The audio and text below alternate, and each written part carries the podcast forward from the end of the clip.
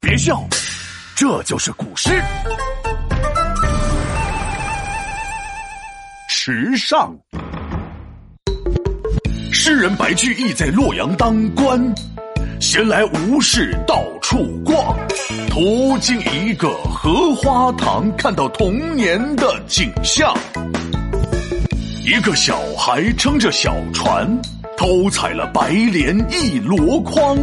嘿，浮萍划开四处荡，不知要将自己藏。闹闹。今天呢，本龙要给你讲一首。哎哎，我刚才放在这里的花生米怎么不见了？是不是你偷吃了？啊，我我我才没有偷吃呢！哎，还说没有？你看你满嘴都是花生米渣。是吗？嘿嘿，没舔干净。哎呀，瞧瞧你那熊样，就跟我准备讲的这首诗里的小男孩一模一样。啊？还有人跟我一样，什么诗啊？这首诗就是唐代诗人白居易写的《池上》。白居易呢，在洛阳当官的时候，有一次经过一个池塘，写下了这首五言绝句。哎呦，我的天！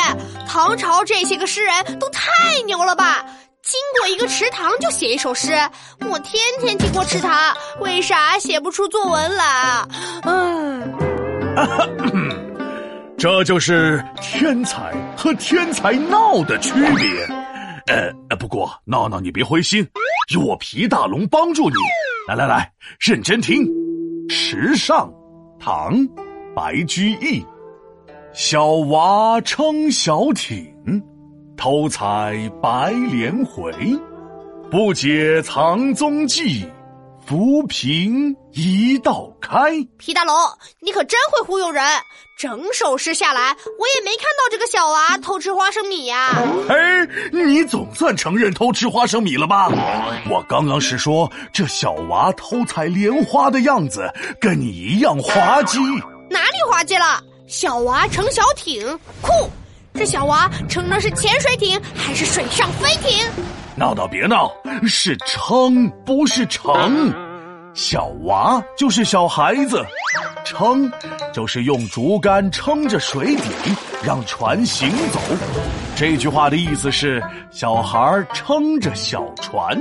好吧，看来是我想多了。偷采白莲回，我懂，就是偷偷的采摘白莲回来。这小娃也太厉害了，是不是池塘里的荷花太茂盛了，把它给遮住了，都没有人发现它吗？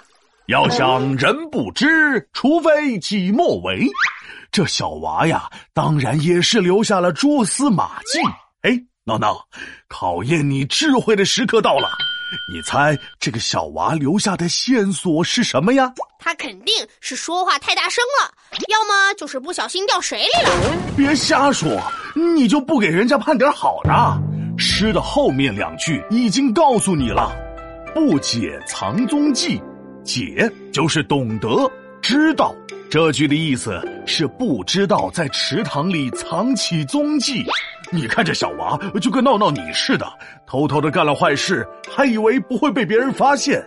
下一句浮萍，浮萍一道开，浮萍就是漂浮在水面的那种植物吧？哦，我知道了，这个小娃在水面上划开了一道浮萍，泄露了他的踪迹。哎呀，不错嘛，给你点三十二个赞。哈哈，我可是聪明无比的闹闹，这小娃可真逗。留下了一个这么大的破绽，自己还不知道，真是笑死我了！嘿嘿，哎，最后小娃有没有被逮着挨揍呀？哼哼哼，这最后呀，呃，没人知道。哼，你这个扫兴龙，每次都扫人家兴。人家诗人没说，我上哪去问？而且你要多把精力放到诗上面呀。你看这首诗有景有色，有动作描写，有心理刻画，整体细致逼真，多有情趣啊！小主人公既天真又淘气。哼，这小娃有我这么天真、淘气、可爱、聪明吗？嗯，也是。论淘气，你们还真的有的一拼。还好我留有一手。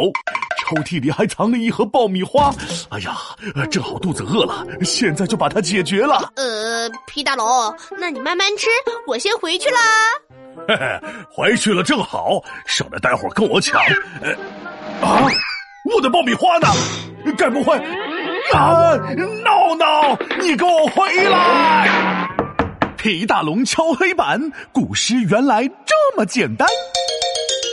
淘气小娃撑小艇，偷采白莲那真开心。归来不知藏踪影，划开一道道浮萍。